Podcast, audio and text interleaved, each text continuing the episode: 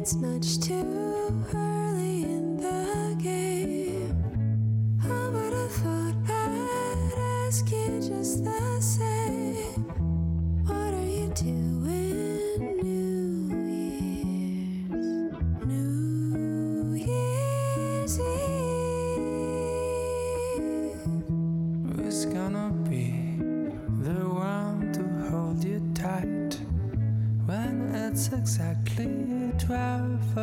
That night?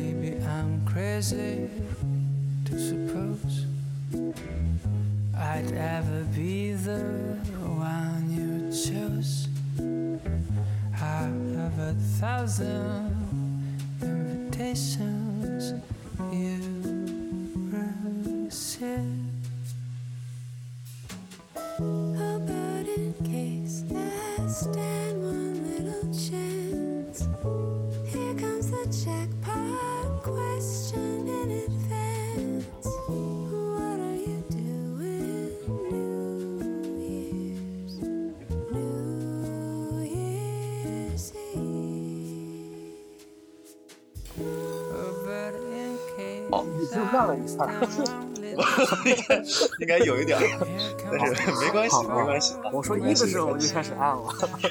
好，哎，没事儿，没事儿嗯，好，准备开始我们今天的聊天啊。录制啊。啊各位听众，大家好，欢迎来到三六连的第一期节目，我是杨楠。这里是一档生产生产无所谓内容，哎，怎么还口误了？这里是一档生产，不要笑，重新开始严肃严肃。NG NG 好啊，各位听众，大家好，欢迎来到三六连的第一期节目，我是杨楠。这里是一档生产无所谓内容的节目，与重要的事一概无关，有一点反消费主义，哎，有一点形而上，但基本上也是鸡毛蒜皮。三六连常驻的分享者就是振宇和我，都没有在人群前讲话的经验。未来为了三的稳定性，也许会不时邀请一位嘉宾。希望今天呢，大家能在这里消磨一些赛博时光。哎呀，嗯，好了，啊，第一次，呃，第一次处女秀，非常对第一次紧张啊。啊，不要这么假惺惺的说话，好不好？不过我觉得还不错，不上次就是有点假惺惺的声音啊，很有主播的潜质啊，我觉得听着还不错，对吧？哎，退役了，退役主播，退役主播 好，就是嗯。啊，你说吧，来吧，嗯开始。呃，今天是二零二一年的最后一天了，十二月三十一号。嗯，每当到了一个非常关键的时间节点的时候呢，大家要么就是陷入一种节日的欢快的氛围当中，呃，要么呢会有一些人，比如说像刘洋这样的，可能就会离群索居，发生一些人生的思考。很明显啊，我们节目里面的两个人都是这样的啊。实际上是没有的，实际上是没有的啊。就是对于我，我是一个有一点拖延的人。嗯对于我来说，就是 deadline，它是一个很重要的催催促我的节点，啊，它会让我产生一种紧迫感。尤其是像这种大的 deadline，就比方说，它会告诉你，所有人都会告诉你，这是今年的尾巴了，今年就结束了。嗯虽然其实今年结束了，但没有什么区别。明天你醒来，除了心态上的感觉，没有任何的区别，嗯它还是一个正常的一天。但是这种东西就会给你一一些一些错觉，让你觉得好像真的有一个很重要的坎儿要过去了。嗯。好，刚才刘洋我是这么觉得的。说一个词语叫 deadline。嗯，其实说实话呢，我对 deadline 这个东西，根据我以往的经验，每一个 deadline 对我来说都是就像游戏清零的时候那种感觉。它好像不是逼迫着我去完成什么东西，它是告诉我说这个阶段已经过去了，重新开始吧。放弃型啊，对对，投降主义，就是破罐子破摔，所以嗯、到了，所以你是期待 deadline 的是吗？你不能这么说，就是你看到最后就终于要 deadline 了，太好了。你有那么多事情要做，你做不完了，那不如重新开始吧。新的一年你要建立新的目标，过去的就属于扫进垃垃圾堆了。所以就是会有这样一种小小的这样的感觉，庆幸，对一种庆幸感吧，但是也不全是了。呃，所以到了这的这样的时间节点的时候，我也会想，就是未来可能需要做什么，因为呃，毕竟它是面向未来的一个东西啊，算是一个新的时间段的开启、开手、开启啊，大概是这样一种感觉。嗯，那振宇呢，还是一种有仪式感的感觉。他可能跟我正好相反，deadline 对我来说是一个结束，对振宇来说是一个开始。嗯那也只有就印就印证着两种人嘛，嗯有一种人他会在新年制定一些计划，嗯啊，我们常见的，其实我也会，就大家应该都会做一些这样的事情。年轻的时候都傻过，都觉得新年是可以做一些事情的。他可能有一种激励感，就大家都热热闹闹的，特别欢庆，想着新的一年减减肥啊，看看书啊，嗯看看电影，是吧？我有一年就想看了那个手冢治虫，嗯，他就是每一天手冢野虫还是治虫？对不起，是丑吧。漫画家对吧？对对对，他就是每一天会看一部电影，至少一部电影，嗯应该是从中获取一些灵感。我觉得漫画家多多少少都有一些从影视中获得灵感的这种这种经历吧。比如说，《龙珠》的作者嗯叫什么来着？鸟山，我记名字记得特别差。鸟山，但我《龙珠》看了好几遍了，为什么我总记不住他名字呢？可能因为是紧张吧。嗯可能因为紧张吧。鸟山明吧，对吧？鸟鸟山明，他也是在画画的时候，我看他每一期《龙珠》前面都有一个小剧场，嗯类似于解释一些自己的糗事儿。他会告诉告诉我们读者说，他在画画的时候会放着一个背景音，嗯，刚好你说到这个把一个电影放在那儿。嗯啊，让我想起来，最近我也在看那个，看的不不是很多，我看了那个呃国王排名的漫画版，我发现每一、哦每一个卷本的后面，这个作者他也会加上一个自己的旁白，说这一卷我是怎么画出来的，我现在过得怎么样，可能对他们来说，这个东西是跟读者交流的这么一个一个部分吧？好，你继续对啊，你继续，忽然想到了，这是我觉得这是漫画的这个传统，嗯，可能。是的，应该是啊然后我也在想，对对对，然后我也在想，就是有一个 Casey Nest Vlog 的鼻祖，在 YouTube 的一个、一个相当于一个 UP 主吧，嗯一个 YouTuber，他就是会在剪视频的过程中，家里有三块屏幕，不停的播放《教父二》和《教父三》，嗯他也不看，就是放，就是播放。嗯。我觉得其实影视对人是有，哎，为什么说到这儿了？电影对人有很多影响啊，然后把这个话题收住。振宇今年有给自己定什么新年目标吗？没有，其实说实话，刚才呢，呃，我说我就是把这个 deadline 当成是一个结束，但其实对我来说呢，呃，这个开始呢，它只是存在一种情感和情绪上，它并没有并没有一些特别特别明确的啊、呃目标，或者是我要完成什么事情。但是呢，嗯你知道，就像是人早上起来刚醒来一样，这个东西会给你一种很清新的感觉。呃，一种，当然说不上是脱胎换骨，但是会让你有一种稍微有点焕然一新的这样的感触。呃，嗯因为你在这样的一个节日当中，你会感觉到时间的那个流逝，感觉到你的生命又进了一个进度条。那这样宏观的去 审视你的整个人生长度的话，其实有的时候会让你有一点抽离的感觉。呃，我觉得可能嗯新年的这样的一种意义，它对我来说是会带给我这样一种抽离的感觉，呃，会让你觉得自己好像拔高了一点点，这样。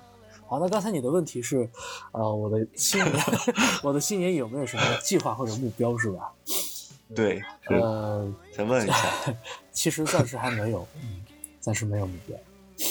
呃，我发现，我发现我大概是在去年的时候嗯。没有制定这种新年的目标，二零一九年结束的时候还有一些憧憬，嗯，大概是二零一九年是我告别学校的一年，可能这种学生的心态还是新的一年我要学点什么，嗯。我要有一个计划，嗯。比如新的一年我要上可能一学年的新书，嗯或者新的一年我要进行三轮复习了，嗯有这种有这种一段一段的错觉，但其实人生可能已经没有这么明确的划分，再加上二零二零年又有这样的事情，我其实有一种时空的混乱感。觉得时间过得太快了。觉得时间无所谓了，啊，我明白就是。之前我会有这种感觉，因为因为其实时间，比如说四季，各国的四季都差不多，嗯都是有这种农历其实都差不多的，都是按照每一年的耕作时期时节嗯来，划分的。是的，然后我就想，其实这就是一个人类的生存表，嗯人类的季节表。但是我们现在继续去参考这个季节的意义，不太大了。嗯就甚至参考年度的意义，其实也没有以前那么大了。嗯可能大家会觉得一个月很重要，一个月就是月亮由大变小，嗯再变大的一个过程，对吧？嗯然后一个季度其实就是一个作物生长的一个时期。如果在热带，可能生长的比较快一些；如果像在我们这边温带、寒带，它可能就会生长的更慢，用一年的周期嗯，来成长。是的，然后一个孩子，他满月或者满周岁、满两岁，其实时间蕴含着一个人对节点、人对控制的需求吧，我觉得。嗯，对，刚才你说时间这个东西，一年的东西，我忽然意识到，呃，在农业上的这个一年好像是一个轮回的开始，是吧？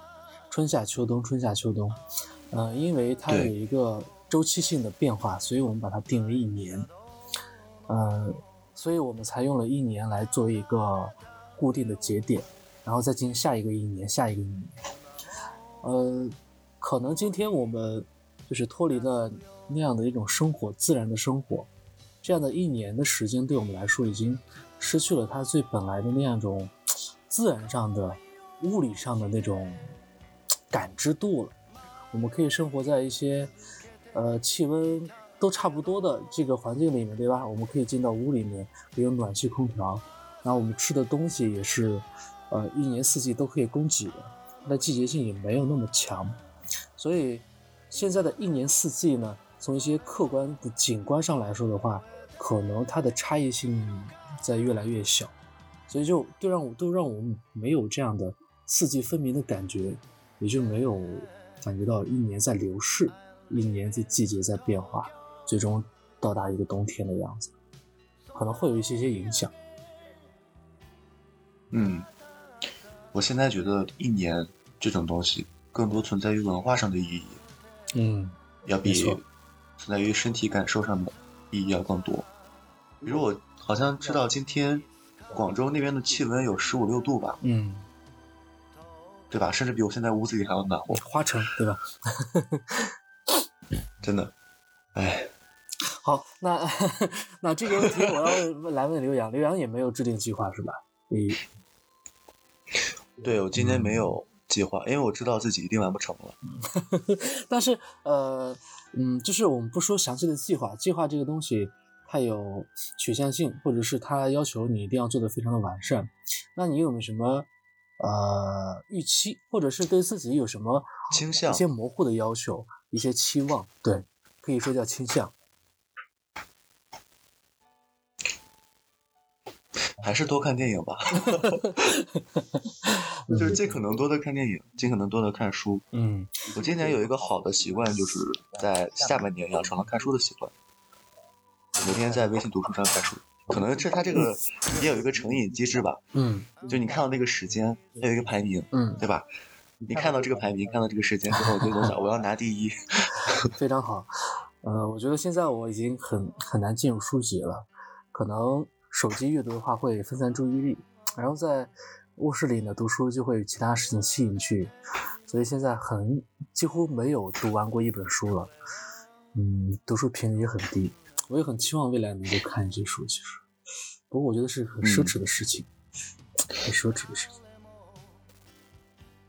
说到这个，其实我觉得手机这个东西确实是我近半年来一直在想的一个事儿。嗯我觉得手机把人异化，嗯把人变成工具了，它把人更多变成厂商手里面的数据。嗯，是的，当你拿着手机的时候，你是一个用户，你的时间是等待着被他们去收割的，嗯。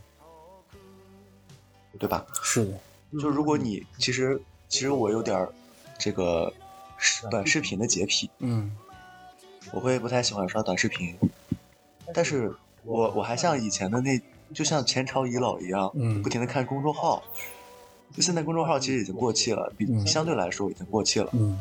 但是我还像个前朝遗老一样在看公众号、看微博，嗯并且乐此不疲。其实我虽然对短视频存在着鄙视，但是我又何尝不是一个在互联网上浪费自己时间的人？其实有什么高低呢？嗯可能有一点不同，有一点就是对多巴胺的控制不一样，但是实际上也是一样。而且我可能不在某平台上刷短视频，嗯但我还是会看一些，比如说 B 站这种东西，嗯它其实都是一样的。它推荐也会让我一看看一一一早上一下午这样。嗯，是的，呃，我觉得，嗯，因为最近刚好我也在了解短视频的事情，比如说像抖音呀、快手啊，还有一些其他的短视频平台，就是怎么去做一个博主。我最近在呃了解跟这个相关的一些知识，你是也在看那个课吗？对 学学思维课是吗？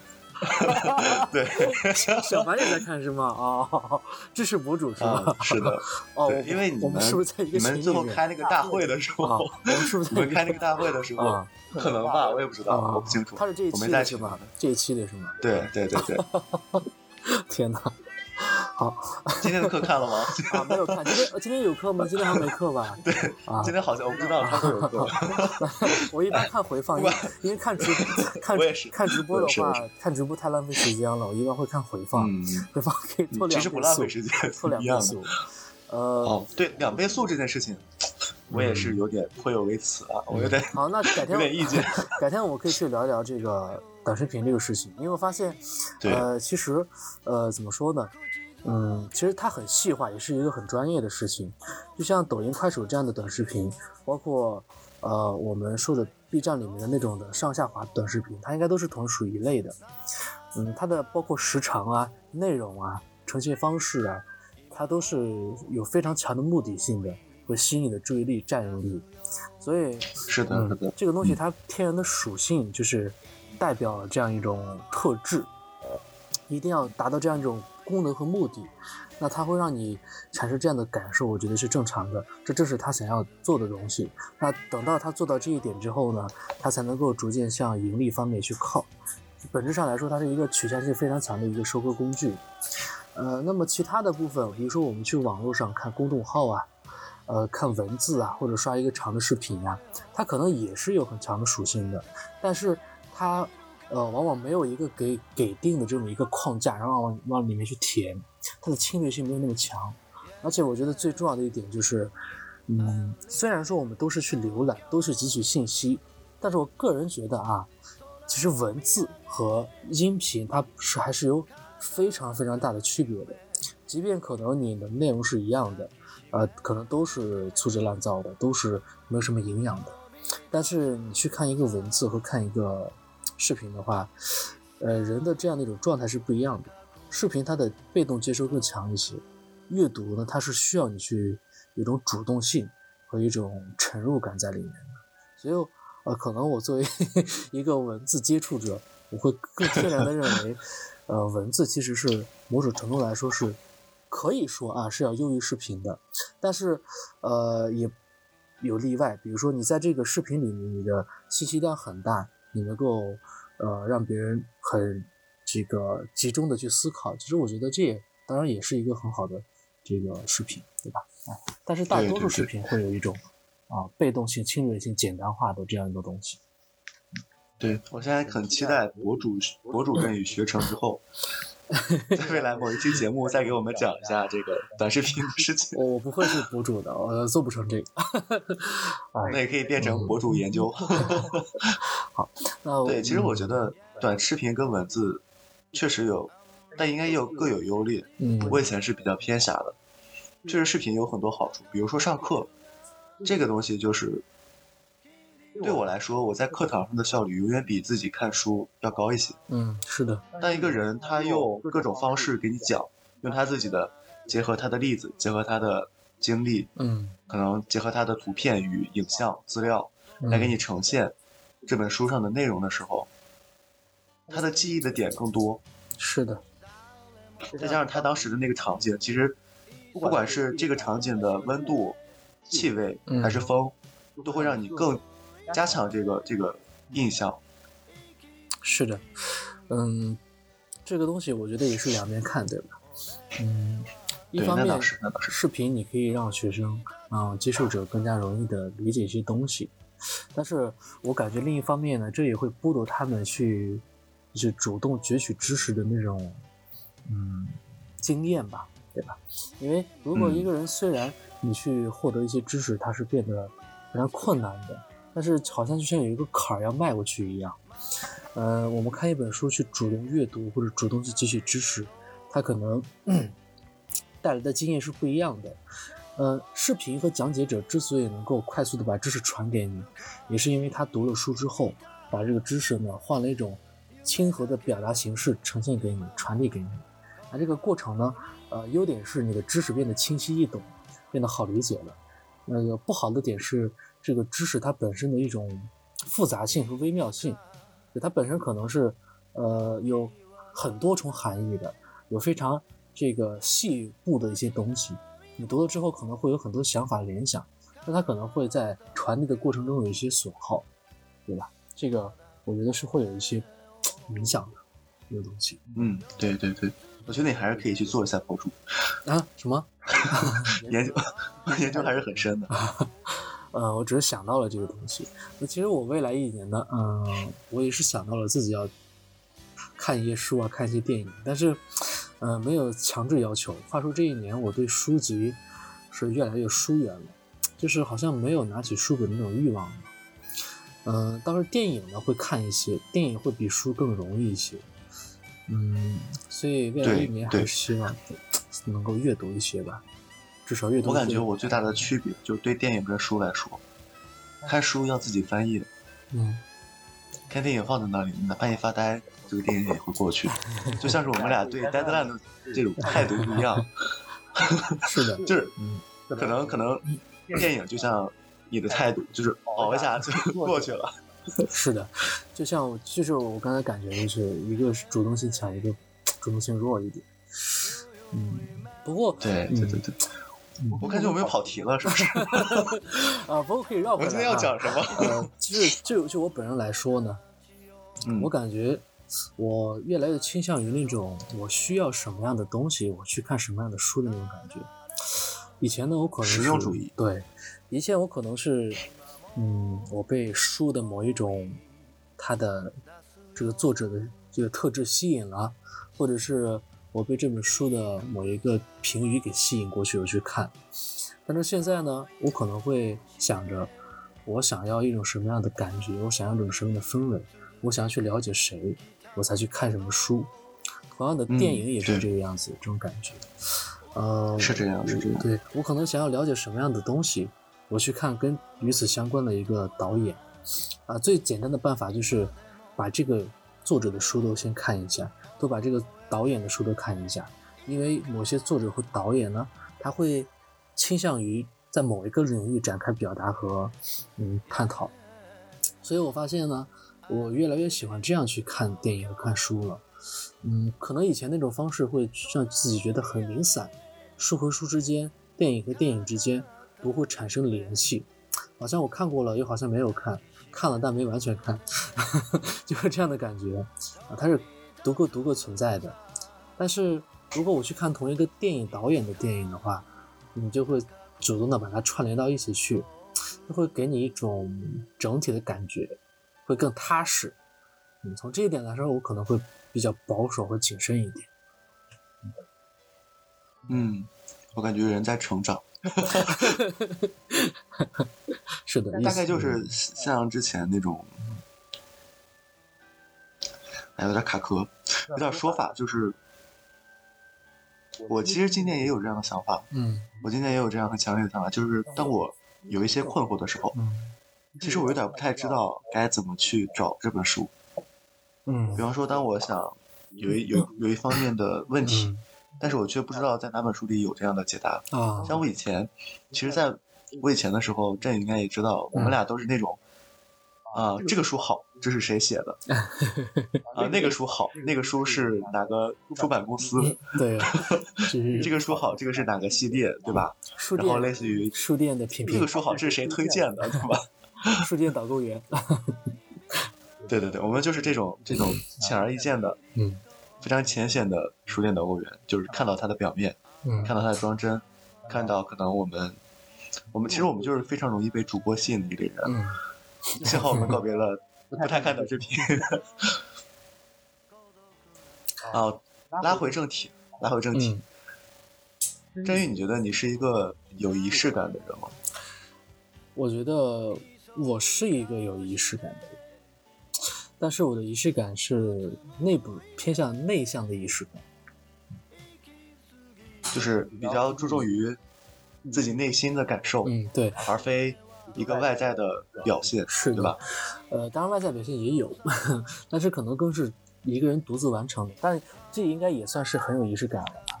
就是，嗯，什么叫仪式感？我觉得，嗯，可能就是说人在某些时候感觉到，呃，有一些不一样的状态，觉得自己处于某一种真空的、抽离的一种感觉当中，是这个意思吗？仪式感。你这么说的话，我就要想从仪式这两个字儿来想，嗯我会想到一个一群原始人在祭天，嗯，啊，是是？吧？这是一个很很典型的仪式，嗯或者结婚啊，嗯中式婚礼、嗯，西式婚礼也一样，嗯。在教堂里，对吧？对，嗯，这种东西是有仪式感，剪彩像这些东西，嗯。它是有仪式感，它其实就像是一个人为的制造的节点，嗯。就是你自然的节点可能是每年每月，但是我人为可以把它创造的像一个节点一样，嗯，是，仪式可能就是表示内心的重视，嗯。我感觉，嗯，对吧？？嗯可能你内心有仪式感的时候，你会发自内心的觉得这个东西很隆重，嗯对吧？你你其实，我是觉得一个人其实人生就这么短。我以前不是还有一个那个时间的理念嘛，嗯就是相对论，我的相对论，就是当你第二次走过同一条路的时候，它其实感心理感觉是更短的，嗯耗时更短，但其实是一样的，嗯是因为你对周边环境更熟悉，你注意的东西更少，所以你的记忆的抓点更少，让你觉得我产生了这个第二条路第二第二遍走更更快的错觉。嗯，但是如果第二遍走的时候，你会你在路边放上各种各样你之前没见过的东西，可能你也会觉得啊很新奇，慢慢走，嗯心理上的感觉也是更长。嗯这让我唤醒唤醒了我之前很年轻的时候的一个想法，就是每年 每天都要过上那种有冒险感的不同的生活，这样我人生会 会人为的延长。虽然我活了一百岁，或者我活了八十岁，活了其实我就想活到七十岁，但是可能我感觉就是会活得更久。嗯，我觉得这个想法很好。嗯，活得有冒险感。而我想到村上春树是不是有一本书里面就有冒险这个词？啊，他的书都是关于冒险。好，那回到 仪式感这个词上，OK，冷场啊就是，比如比如说，比如说刺杀骑士团长，他就是进入一幅画里去冒险，嗯对吧？比如说这个海边的卡夫卡，他是一个人，类似于离家出走去冒险，嗯，对吧？啊比如说《巡洋巡洋冒险记啊，》对，就这巡洋个，是这个，历险记是这个。啊，对，寻找的就是我嘛，嗯。找杨楠嘛，嗯，呃，说仪式感啊，我觉得我本人嗯，你就是也不能够一概而论，就是有的时候是很有仪式感的，但有的时候呢，就会有一种觉得自己还年轻，我就不需要仪式感，就是就是故意的去仪式感的这种东西。呃，有时看到别人有仪式感，会让我产生一种想要跟他们不一样的这种感觉，就是不想要这个、嗯叛逆，对，你可以说叫叛逆嘛，或者是这叫做克奇，就是哎，之前我记得有一个词汇还挺流行的，但最近几年不怎么说了，叫做克奇。你听说过这个词吗？嗯克奇也是在小圈子里流行的。啊，对，就是在你这样的小圈子，呃，对对对就是呃，人呢在比如说在一个演唱会当中，在一个就是很有煽动性的集会上，他会融入到这个集体里面，感觉到我们在共同经历同一个氛围，经历同一种感情，然后呢会因此而感动，是吧？嗯，那么嗯对对对，仪式感这个东西呢，呃，其实我们很多时候呢是被客气了一下啊，被大家 带到这样的一个节日的氛围当中去了。我觉得这没有办法，因为本身这个节日的定义，它就是想要让每个人处于这样的一种状态里面。但是，呃，对对对，就我来说的话，我有时候我会想着尽量脱离，呃，就是变得不那么客气，就是脱离另一种状态，就是让向内向的去，呃，让我感到自己一种仪式感。因为你自己还有一个生命的长度，你自己还有一个生活，那到了这个特别的时间节点的时候，你要回过头来感受一下你的生命，倒不是总结，你要感受一下。嗯，举个例子，以前的时候，呃，嗯，就是大概高中那段时间吧，大概高一、高二、高三，那个时候呢，过年，其实过年的时候，大家感觉就是我高中那段时间呢，也不会守年守夜什么的，就算守夜也会早点去休息。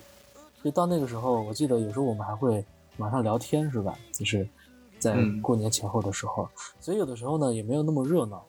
嗯，尤其是我家来说啊，所以呢，我可能就会自己把自己关到屋子里面去，去听一个放个音乐，然后呢去点个香，然后就躺着想想事，或者是呢就是关个灯，然后自己冷冷待一会儿。就是这种东西，可能你平时也会做，但是不会有这么仪式感的去做，就是把整个空间给抽离出来，让你去感受这个一年这样过去了，这样一种真空的感觉。但到了过年的时候，我就会想啊，我应该找一个这样的空间，把自己放起来，然后呢去感受一下。哎，以前我不知道以前有没有跟你说过，有时候我还会有一个想法，就是把一年的这个事情给写下来，然后烧掉，这样的。啊，就比较这个这个仪式感很好啊，其实对，就是把这一些事情写下来，烧掉它，让这一年过去。当然后来我从来没有做过啊，只是想了一下。但是，嗯，他就会给我一个提醒说，哦，这一年过去了，你应该做一点什么嗯，不一样的、我的这一年结束了，不一样的事情。嗯，这种东西呢，它就不是一种特别现代的，就有点像一个，嗯，那些原始人他们每一年结束之后要焚烧一下，要跳个舞，要击打石头，通过一种简单的仪式，让自己感觉到是有一些不同的，提醒自己一种、嗯有一种获得一种感受。我觉得可能我会偏除旧嘛，对其实，我会偏向于有这样的一种东西，一种仪式感。嗯，我本来以为我理解你了，但是听到一半又发现没有理解，因为因为我之前嗯记得记得我们之前元旦会有一个元旦联欢会，对吧？嗯，对，是的，但是在那个联欢会的时候，我总是感觉最孤独，嗯，总是在人群中的时候，我发现我自己不太能融入进去。我记得你最后都没有拍照，对吧？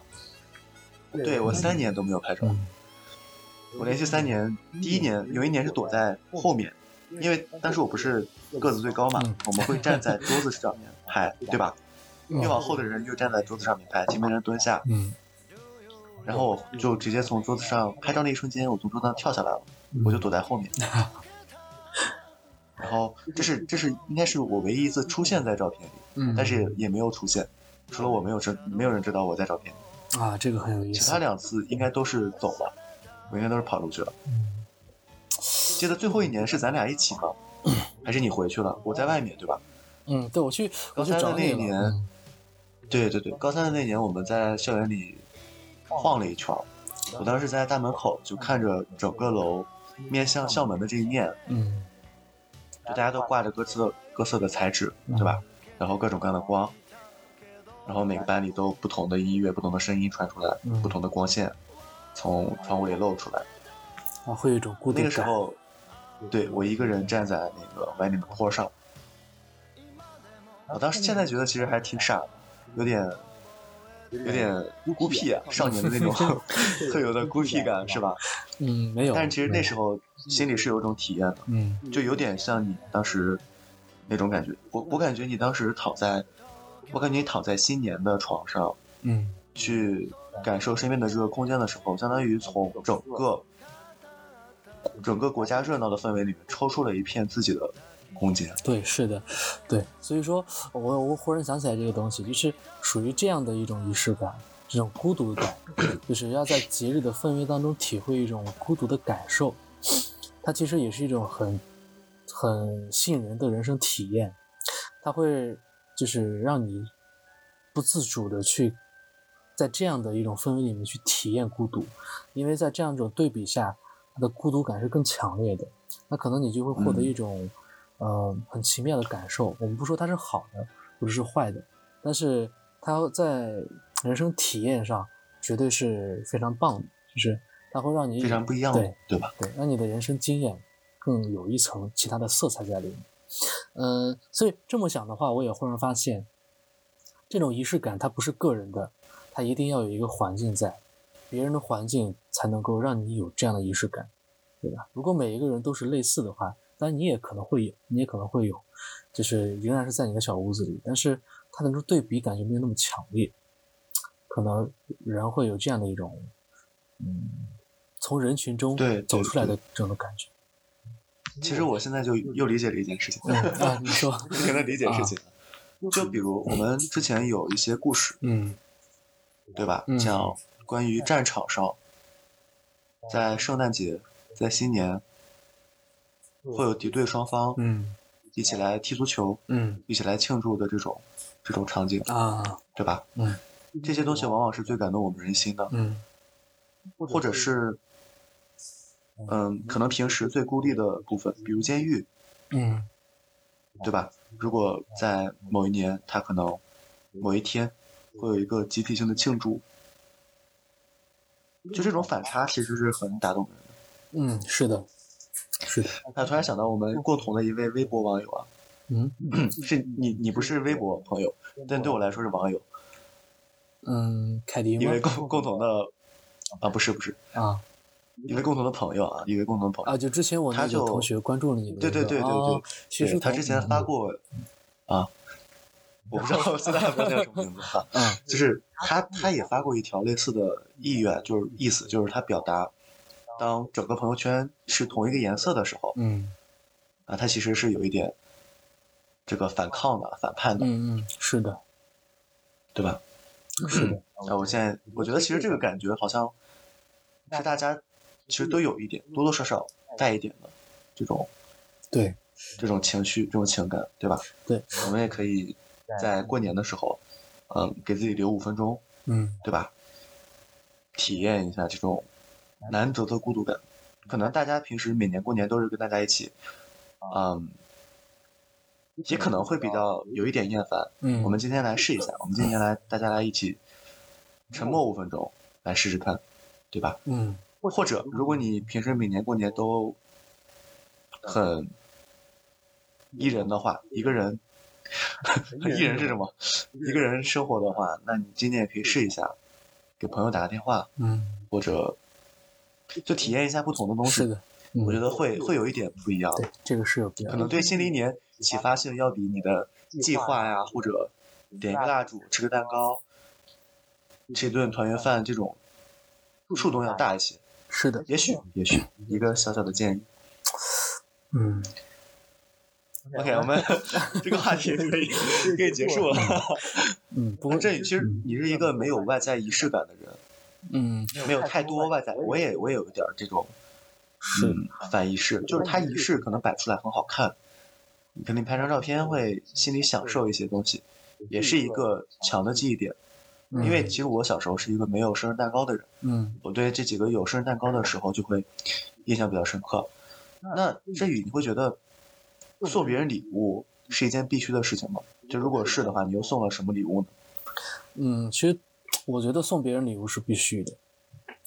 呃，嗯因为我感觉啊，虽然礼物本身它可能嗯没有什么太高的价格，或者是对这个嗯接嗯受者本人也没有什么价值，啊、但是呢，呃，它是一种就是行为，它并不在礼物本身对吧，而在送的这个行为啊、就是你做出的这个行为跟你不做这个行为，可能他们之间是有差别的啊。然后这是第一点，第二点呢，就是其实对我来说呢，我觉得开讲讲。我觉得挑礼物是挺好的一件事情，就有的时候可能很困难，但有的时候呢，呃，挑礼物也会让你去思考这个人他喜欢什么，他想要什么，嗯他是一个什么样的人，他适合什么样的东西。我觉得这个过程是很好玩的，呃，但是有的时候也很困难，就是比如说你最亲密的人，你要送他礼物的时候，你发现啊，他什么也就不知道该送什么东西啊，就过于亲密的对，时候，什么都送过了，对吧？是的。有那种感觉。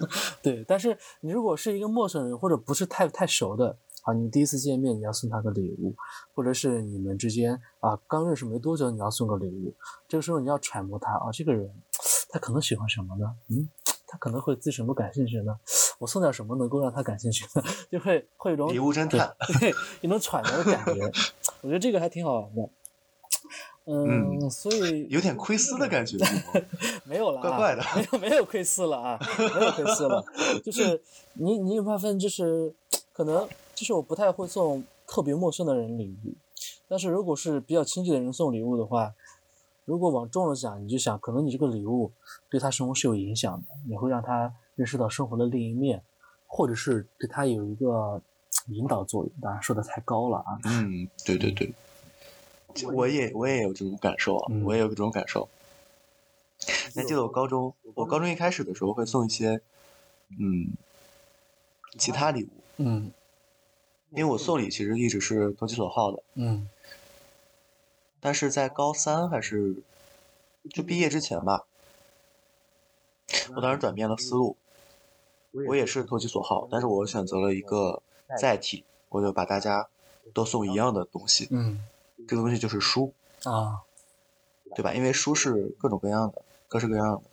然后我当时也有这种想法，就是觉得送一本书，啊、比送别的东西显得要高尚一些，嗯，是？的，而且嗯对你产生影响的可能性要更大一些。是的，啊，怀揣着这种这种奇怪的理想主义啊，就送给别人书。送别人书的时候，你就要考虑他是一个什么样的人。我一般会送一本最贴合他气质或者最可能让他需要的书。嗯。我已经忘了送了你的是什么了。让我想想我们之间，我们之间送的就比较多嘛。嗯我我现在还记得，就非常让我今天让我最快乐的礼物。我现在都不太收礼物了，没有什么社交我我记得我送了你什么书，我还记得，好像我因为我在那个送之前我把它看了一遍，嗨，呃，是那个马尔克斯的《苦寂回忆录啊，是那本，那本是你送》，的。是的，怎么回事啊？没有没有，因为我因为我当时不是马尔克斯比较比较比较多嘛，是的，嗯啊，买了也不看，放在家里。嗯，确实，我现在其实还是就是对朋友之间可能优先会送条书来送，呃，嗯因为上次来送的面包，对，呃，怎么说呢？书这个东西的话，它可能会有一种别别样的意味在里面。这个厚重是吧？是的，就是你送一本书，好像送了嗯更多东西，嗯，而不是仅仅一本书。但你可能送一件小物件的话，对，啊，我其实这样有点贬低小贬低小物件啊，但是小物件也很好，小物件也有更多隐藏的意义，它其实比书读起来要更更有感情。是，但这个就要送的非常好了，可能就是麦琪的礼物那种级别，对吧嗯？是的就，要送他梳子，送他一个他不需要的梳子，然后送你一个不需要的怀表带，这样。那么对关于礼物，我也忽然想到了，就是呃，有的时候呢，除了书这样的东西，其实书本身也是我们在送你礼物的时候，其实是怀有实用主义的想法的，就是这个人他需要什么，他这个他值得什么，我们才送，我会我才会送他什么礼物。所以说这种的小物件，这样的这种的娃娃之类的，可能呃现在我会越来越送的少了。我可能会想他生活里面需要一点什么，嗯，我可能会给他。那这个东西可能是一个实用性的一个东西，对吧？也有可能呢，嗯 就是一本书。但书呢，从某种程度来说，我去买他喜欢、他想要的，他也是一种需要，是不是？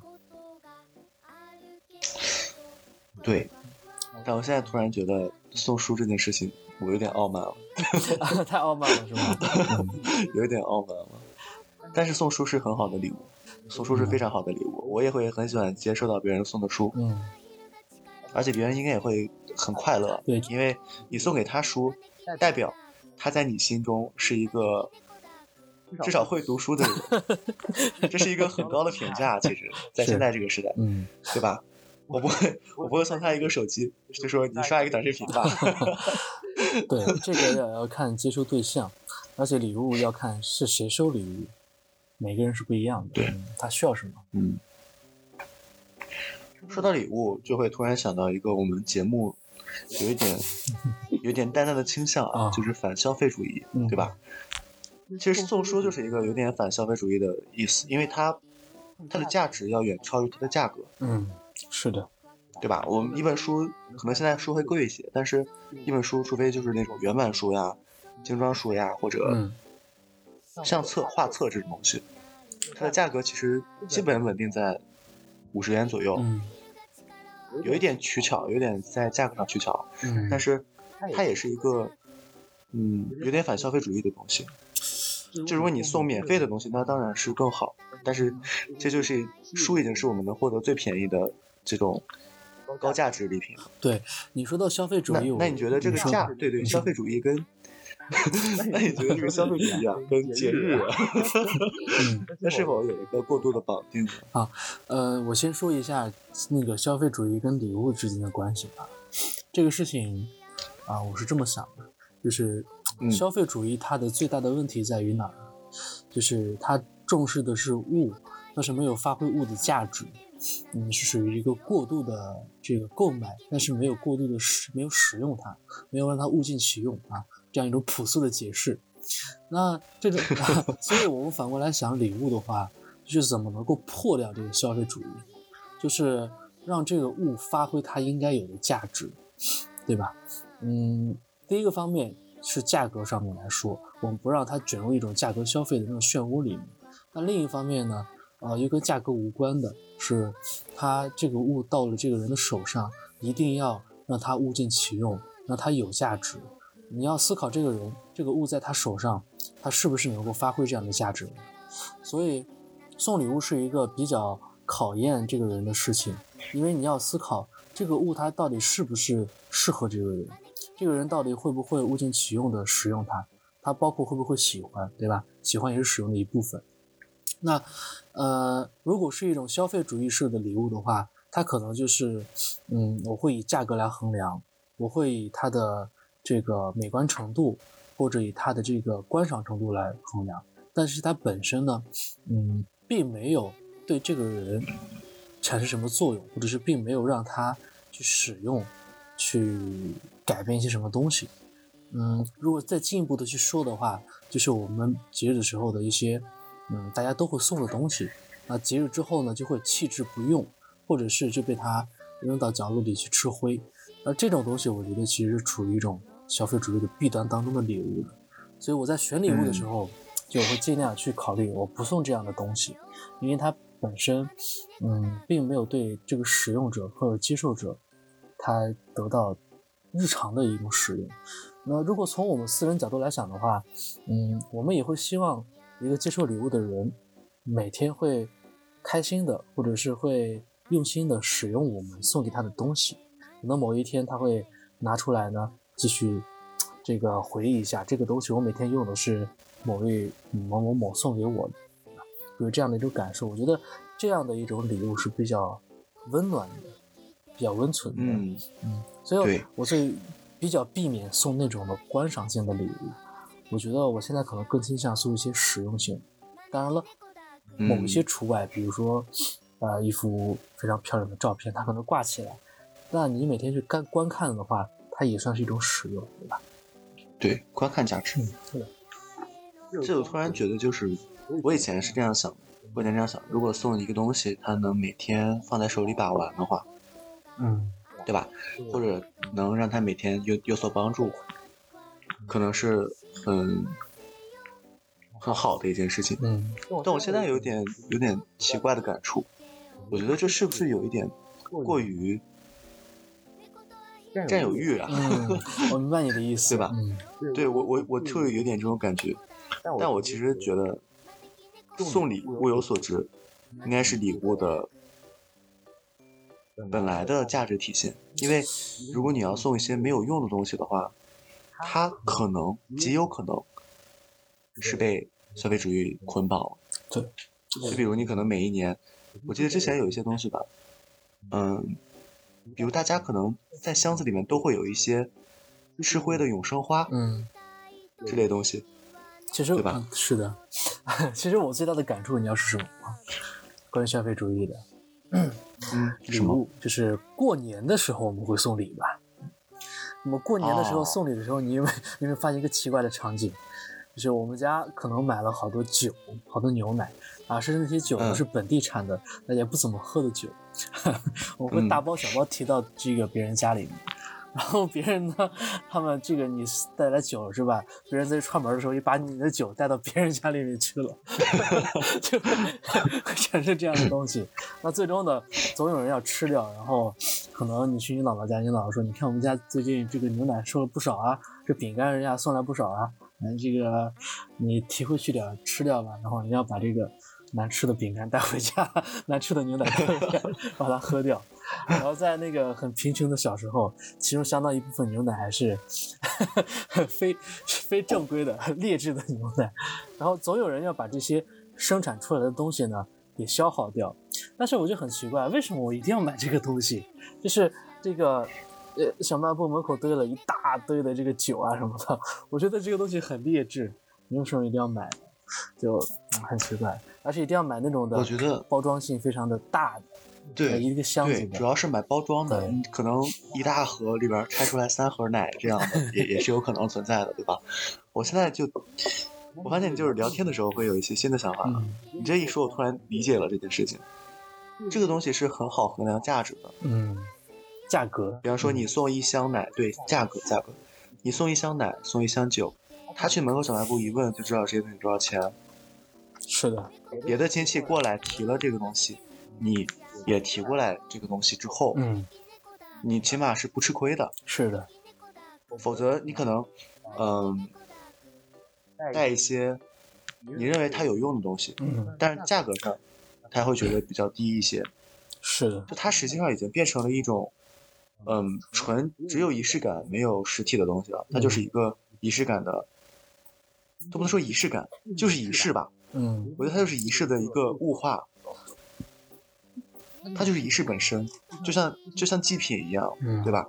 可能这个村子祭了牛，别的村子也要祭一头牛，嗯。但其实天上的人又不管，他不会吃这些东西，嗯，你烧掉他也不吃，对，对吧？嗯，嗯。但是他就是要烧这个东西，而且不能落后，是的，嗯。所以这个东西是比较好衡量的。嗯。你可能送一个很稀奇的东西，嗯，当然过年其实也要考虑它的便携性，对，对吧？你不能过年送人家一套书，就感觉很怪异，嗯对，对吧？送人家一套，哪怕是 哪怕是这个从《史记》到 清代的《四库全书》这种情况，对我觉得嗯，也没有什么意义，我忽然明白了，对他们来说。就是忽然想到，就是我们说的礼物可能是有不同场景的，就是是的刚才过年的礼物，它其实不是一种私人化的礼物，不是一种私人化的礼品，它是一种在在一个大型社交、社交、社交环境当中的，就是人和人之间互相呃使用的一种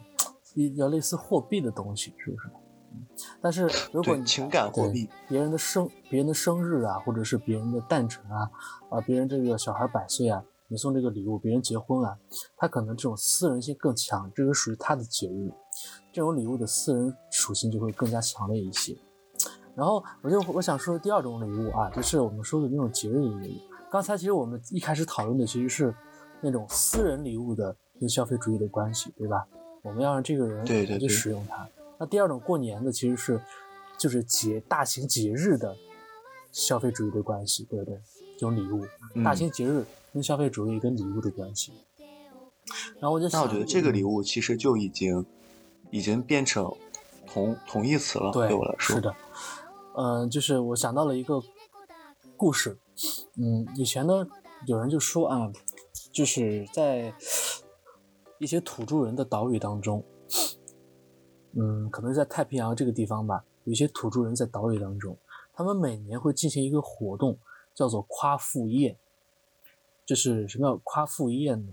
夸就是夸耀的夸，富是富有的富，宴就是宴会的宴，哦，叫夸父宴。炫富，对，炫富场合，对，炫富场合。然后呢，他们会做出最精美的物品、最昂贵的东西来，然后呢，互相这个就是拼比吧，就是看谁的更加的富富有富贵。然后呢，在这个呃夸父宴的最后的后面的阶段呢，比富完成了，他们会把所有的这些呃制造好的东西都给消灭、销毁掉，给摔碎。哦，然后呢，这个东西本就像你一样啊烧掉是吧？对，不是不一样哈，就是呃，把这些他们制造出来的最精美的东西、最富有的东西呢，烧就是这个砸掉。然后呢，有一个理论学家就在思考，他们为什么会去这样做呢？那他发现，其实他们通过这样的行为，通过浪费这一个行为呢，来呃抵消日常生活里的痛苦和苦难。就是他们每天都在劳作当中，非常的痛苦，都在这样的辛勤的工作当中。但是他们有每一年有一天呢，是呃大肆的浪费他们所拥有的物品的。他们平时要很节约，过得紧紧巴巴的，但是通过这样的一个节日，哦他们的那种心情得到了释放。啊、他们通过这样一个行为本身就反抗了这样一种呃被禁锢的生活。嗯，有点像我们想的那种的酒神的精神，对吧？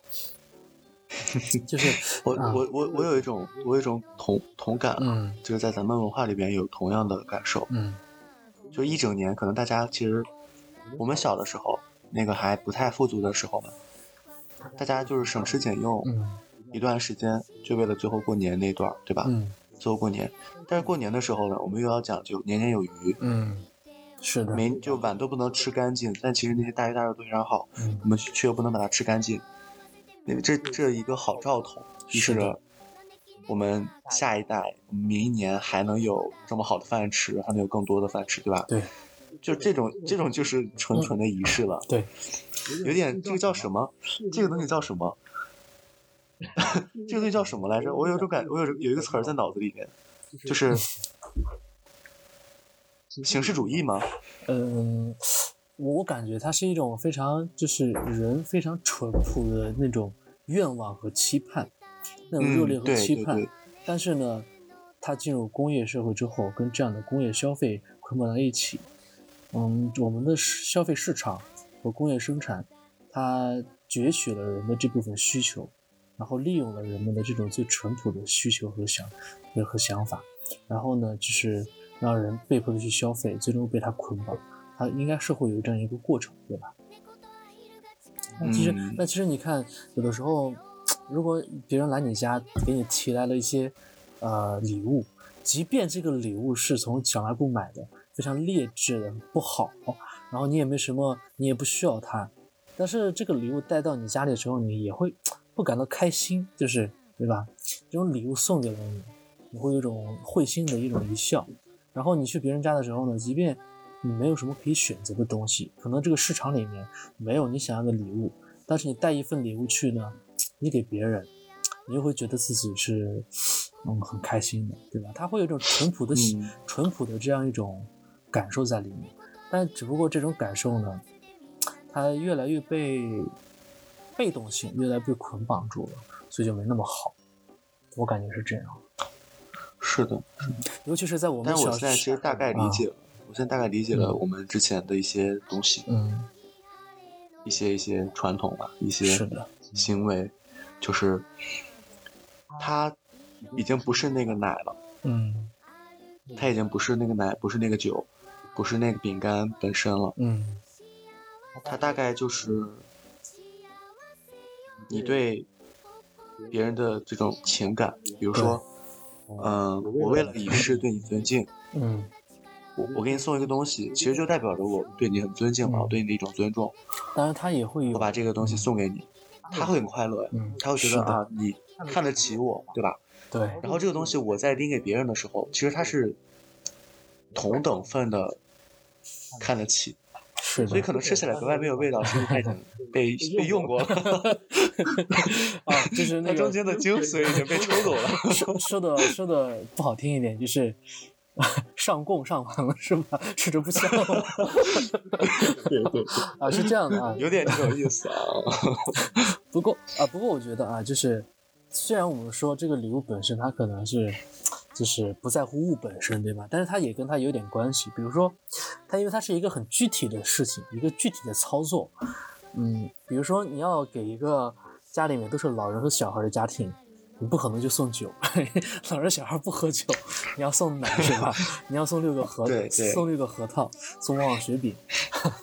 那所以就是有的时候它一个转换，嗯，这个奶代表着健康，酒代表着热烈、放纵或者是就是欢庆这种感觉。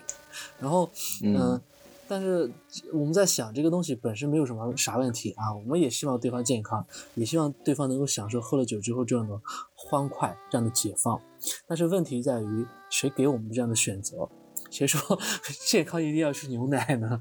这个解放一定要是你们那种白酒呢？就是对 他他是比如说过年过节喝六个核桃，像这种对 这种广告语，对吧？今年过节不收礼，收礼就收脑白金。对，谁说健康健康一定得是这个？就是这可能跟那种就是场上的铺货是有关系的。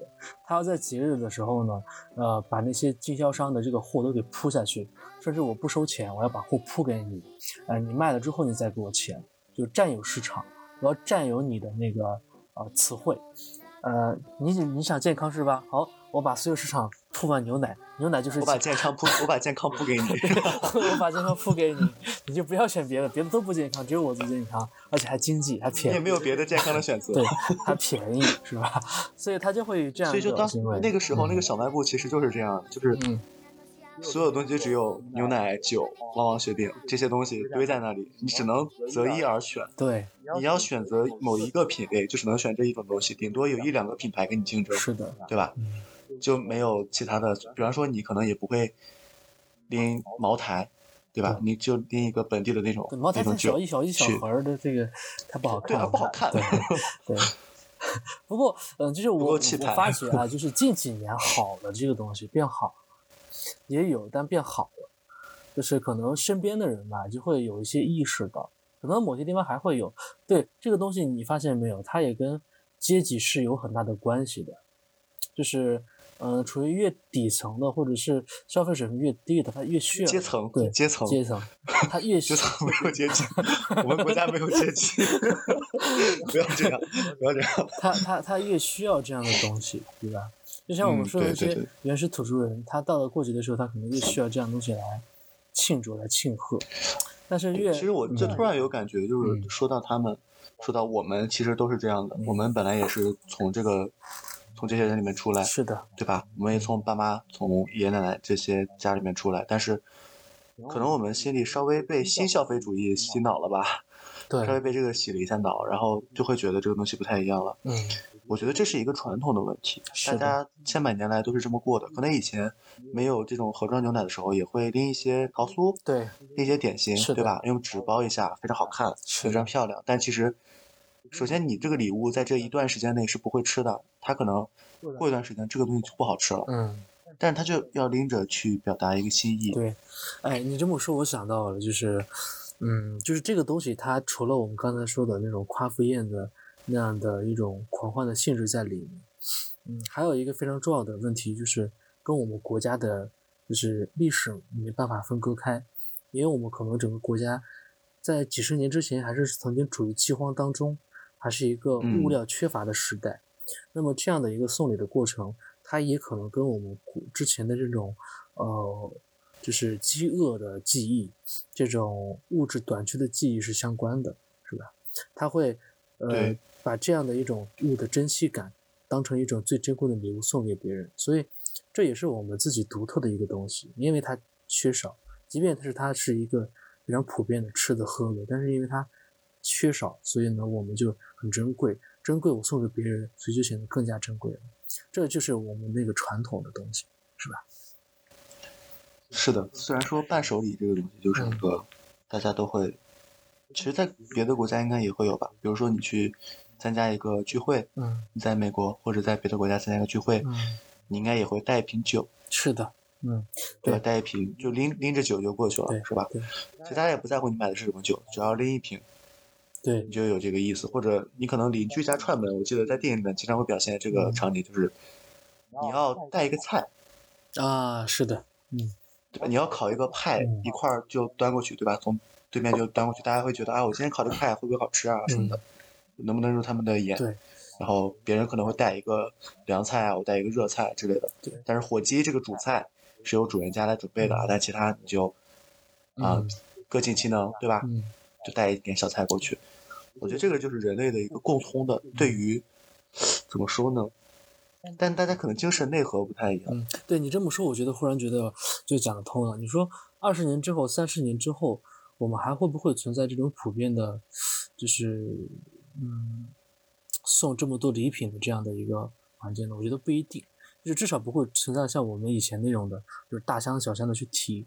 这个礼品可能更加精致，它的质量也会提高，大家会渐渐的不会再以它的外形或者是它的这个样貌去评价它。就是我发现我最近几年呢，家里面就是走亲戚的时候也会送这些东西，但是呢，它也会换一种方式，比如说现在比较流行送水果，对吧？这个东西，嗯就发现这个水果本身相比较牛奶、酒这种东西，它是更容易被使使用的、被这个消耗掉的，对吧？而且呢，这个水果本身它看起来也没有那么的高大上，可能，嗯，它就会在往另一个方面转变。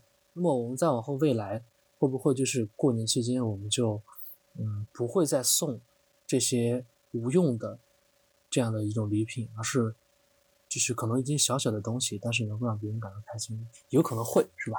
有可能会，我感觉一定会的。嗯如果我们这一代，呃其实我们这一代也还好了，嗯大家现在送礼可能更出自这种实用主义吧，是的可，能送礼都是有一些对别人有一些要求。嗯我就突然想到一个事情啊，就其实这个东西，我们以前送的那些奶啊、酒啊之类的东西，可能它也并不是对我们来说可能没有太多用处，嗯，因为我们是要被迫去知道它的人。是的，但是其实我我就有一个细节在我在我嗯我突然想起来，就我姥姥，嗯我姥姥特别爱攒东西，嗯她特别喜欢把过年收到的东西攒起来。嗯比如我就经常在她家喝的，但是因为只有小孩子去才会才才会把这个奶拿出来喝，嗯他们自己是不喝的，他嗯们自己每天就吃着那些嗯大锅菜啊，嗯是吧？自己做的窝窝头，嗯。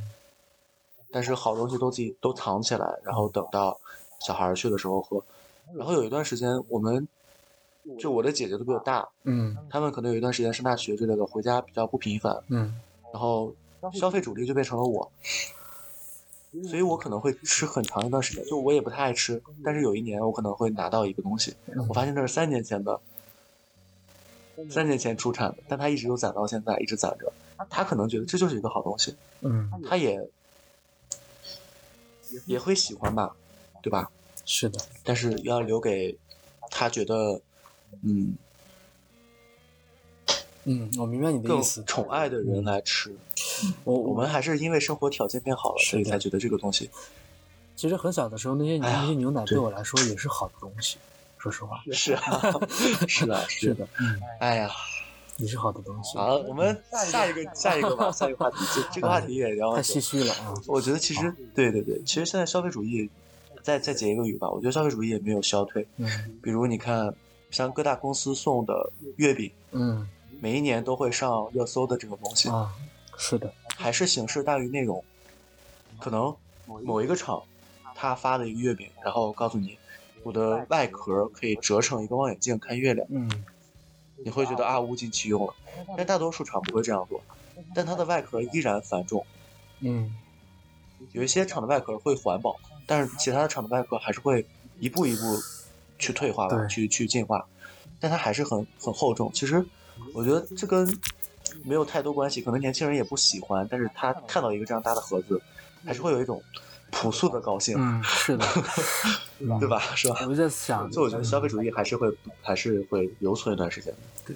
但是我忽然觉得啊，就是从更高的层面来想，其实你说这个东西，让我让我想到我们国家是倡导节俭节约的，对吧？节能节俭节约的，但嗯同时呢，我们又想让让国民消费，去拉动经济的发展，消费一定要足够多，才能够使整个国家运转起来。那所以，呃，但到底这中间的这个差距，要能用什么来弥补呢？我们既希望不要过度浪费，又希望能够大家多进行消费。那可能只有一个弥补的方向，就是提高消费的这个消费品的质量，质量对质量是吧？对吧？它的科技科技含量，它的这个呃材料的质这个质感的含量等等等等，把这些东西提上去，对吧？它可能是一个方向。其实我的感觉是你永远有需要的东西，是的，是的，对吧？永远有需要，就是你买来也不会浪费，也不会闲置的东西。人不会嫌太多嗯，只要你改变自己的生活方式，永远会有需要的东西。你可能现在只能吃饱，然后你能源格尔系数是满的，嗯，对吧？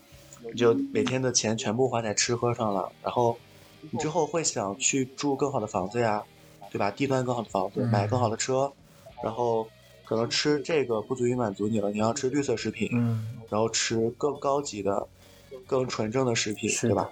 我们还有很多人就只是满足温饱吧，他其实也还有更多东西，比如说有些人还甚至还没有手机，我相信，嗯，是对吧？的，他有手机这种消费，有各种各样的消费可以等着他去提升。嗯这个东西我觉得应该不会会太太是一个担忧吧。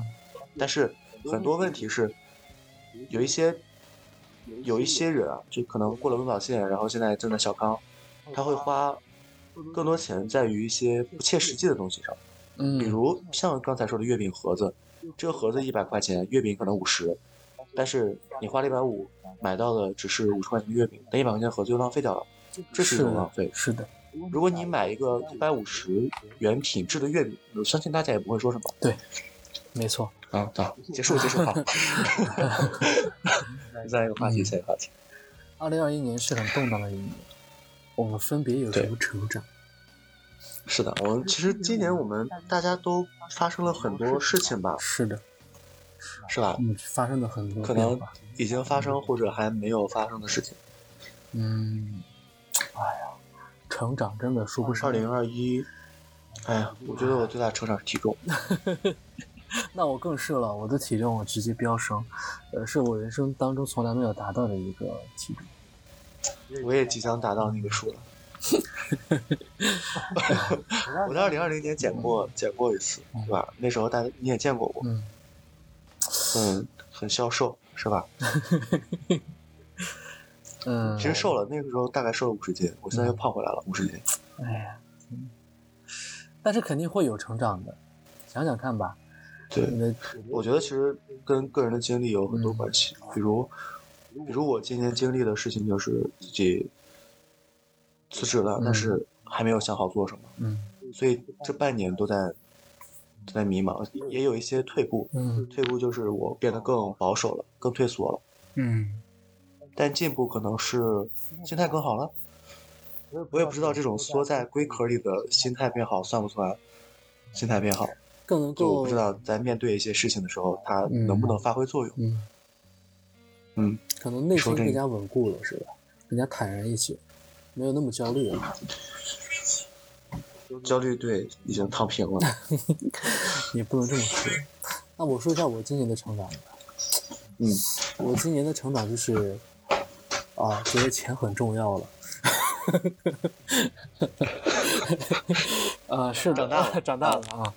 以前就是没有什么存款，现在没有什么存款，就是，但是以前就是我我可以透支掉未来的一个收入，当然现在也会透支，但是呃，就是不是不会一个不会是那种状态了，不会是那种我会在意是吧？对就会比方说，对比方说我本来本来可能觉得，嗯、这个东西要一万块，然后我的花呗有一万五，我就把它买了，是的，啊，对吧？但是现在我会觉得，花呗里的钱不是自己的钱，我还要下个月要还。嗯，对，一方面是对自己有的钱有了一个很明确的意识，感到自己的匮乏；另一方面呢，也就是顺理成章的对钱有更多渴望。我觉得这既是进步，也是一个退步吧。它也会对我人生产生一些不好的影响。但是我确实开始疯狂的想要赚钱，有这种念头，然后攒钱。你会发现，其实有好多欲望需要金钱来满足，而且说实在的，有些东西它是需要金钱让你感到踏实的，至少可以不用很多，但是要有，不能像我一样什么也没有。所以呢，我希望就是这样的嗯，未来能够赚一些钱吧，这个是我最大的成长。然后也会了解一些跟钱相关的东西，想要想要怎么去赚钱。发现赚钱是一个很实际的事情，而且很复杂。而且呢，我老是怀有一种不切的想象，就是我一定能赚到钱。但是呢，这个总总是在某些这个时刻呢，我就会忽然的全盘否定自己。我凭什么要赚到钱呢？我可能什么都赚不到，还能赔赔一屁股的债，就是总会在这种的高低之间呢，处于一个想象的状态。就可能所有问题是在于，在于没有想好，没有想怎么去得到这个钱，所以就会有这样的一高一低的这种想法。老师，是，我觉得这个点我们太像了。我们都是在想象中生活要比现实中生活要多得多人。是的，就你说，当你有个什么什么想法的时候，你要先想，先想这这步路这步棋我这样走能不能走通，嗯，对吧？但其实这条路你都没有踏足过，你根本不知道它能不能走，就不知道它是荆棘啊还是海沙滩，对吧？嗯，你就心想有这么一条路，它可能是一个柏油马路，好，我确定了，我 非常好走我们下一期的主题是聊聊职业，聊聊未来，好吗？好好好，很好。但聊还是在脑脑中想，其实我们还是可以做一些之后是的。再回来分享一些东西。除了内在的成长内在我也有成长的，就是我相信你也会有，就是你会在精神上有一些蜕变，或者是你会受到某一个方面的启发，开始相信一些东西，或者开始不相信一些东西。你这个方面你会有感触吗？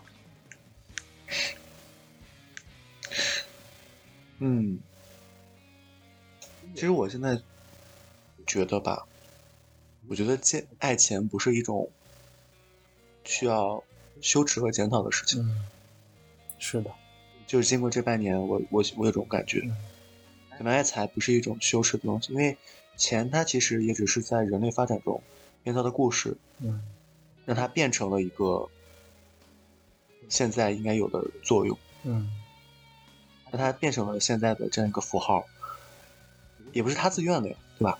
可以是另外一个东西，比如说我们甚至不用钱的话，我们用以前的贝壳，嗯现在会好一点吗？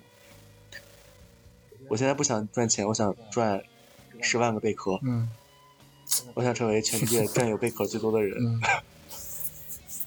对吧？其实这种感觉会好一些，可能它原始一点，会让你觉得不那么，因为现在金钱跟太多东西绑定了。是的，你觉得复杂复杂一些，但其实没有那么复杂。我觉得钱是一种很重要的资料吧，嗯，当然了，对吧？你有一你有一把钱，跟你有一些书，其实在帮助你这件事情上是一样的。嗯，不要把它想的太嗯理想化吧，可能是的，就是举一个很我现在就有这种想法。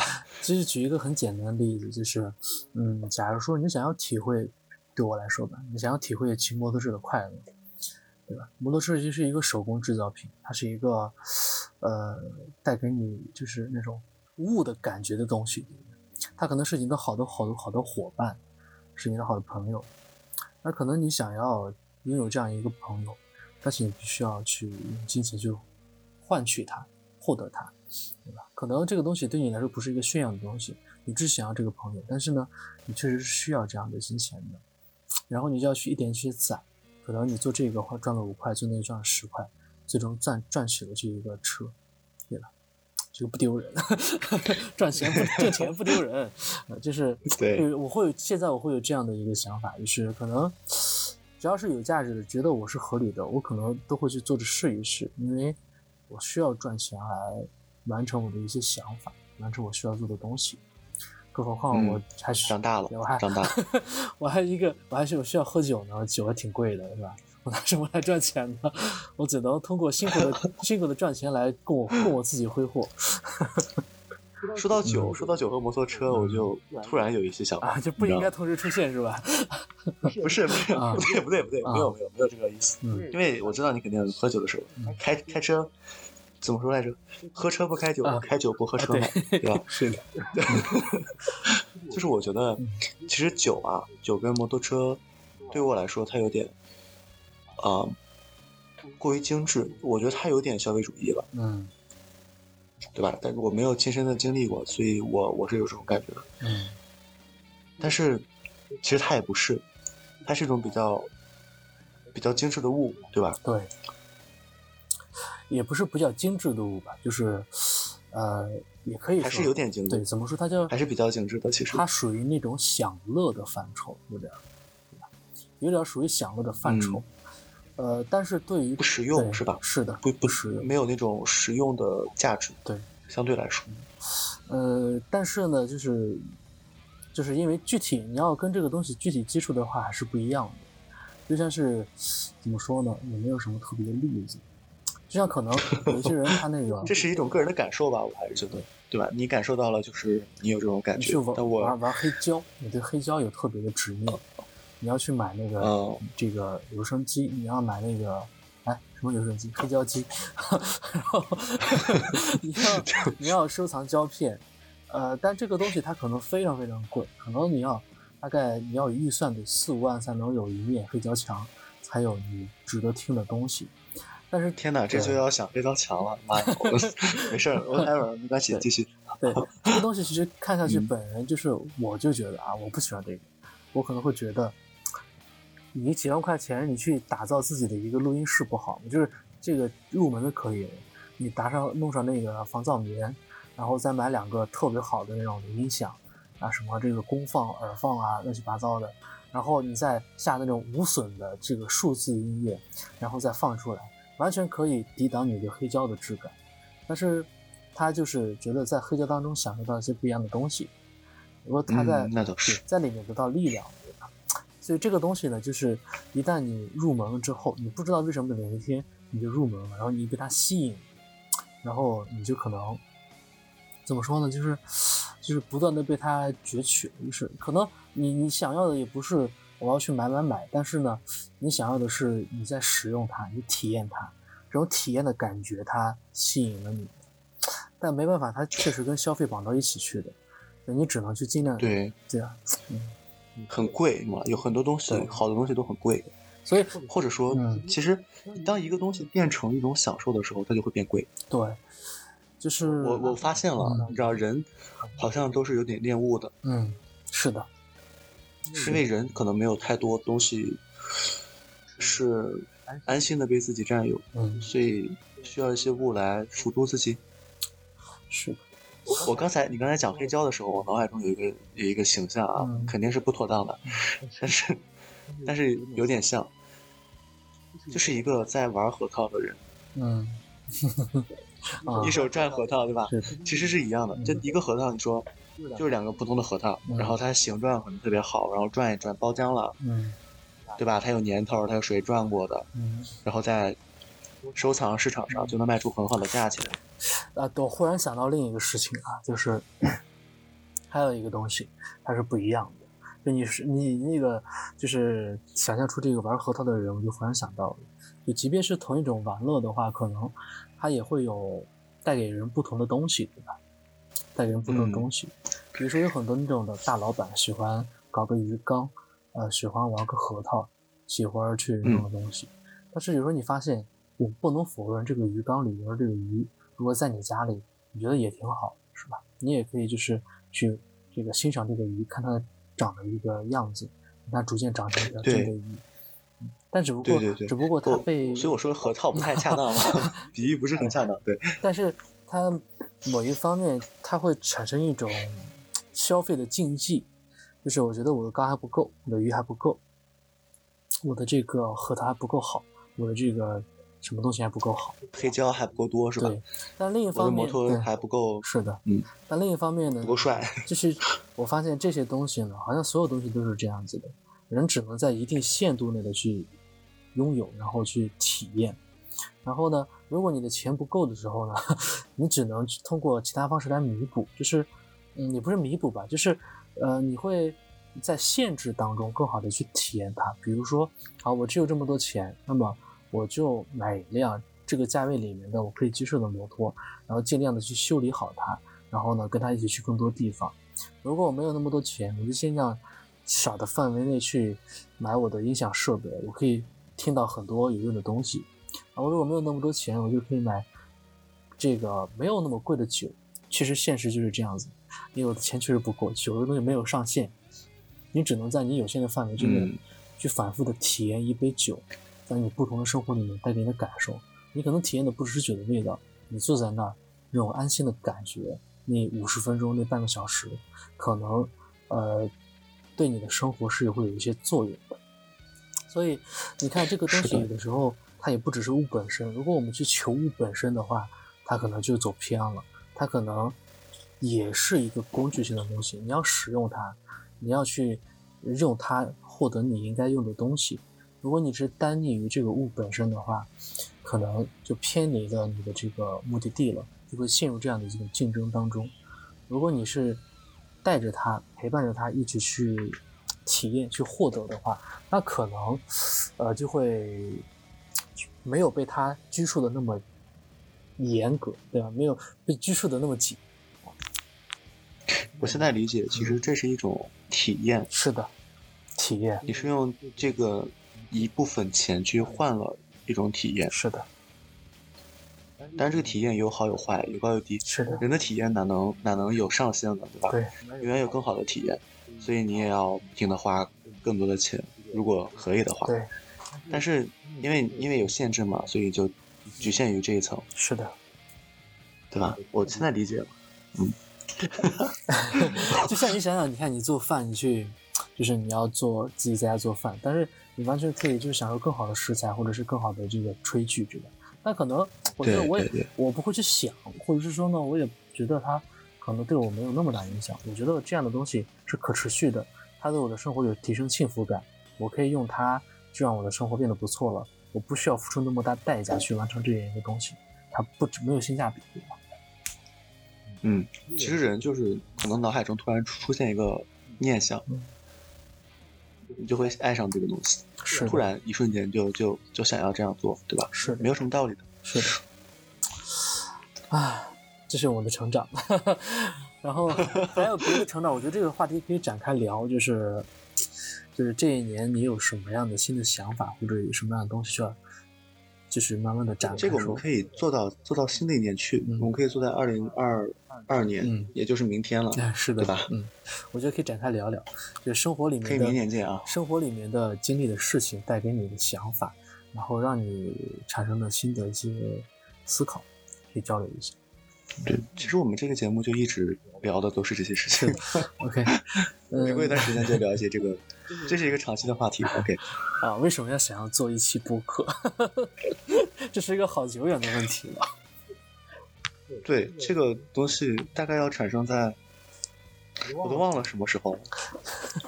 疫情之前，我去南京的时候还把 logo 画了，对吧？还把 logo 画了，是的，就太太早了，你知道吗？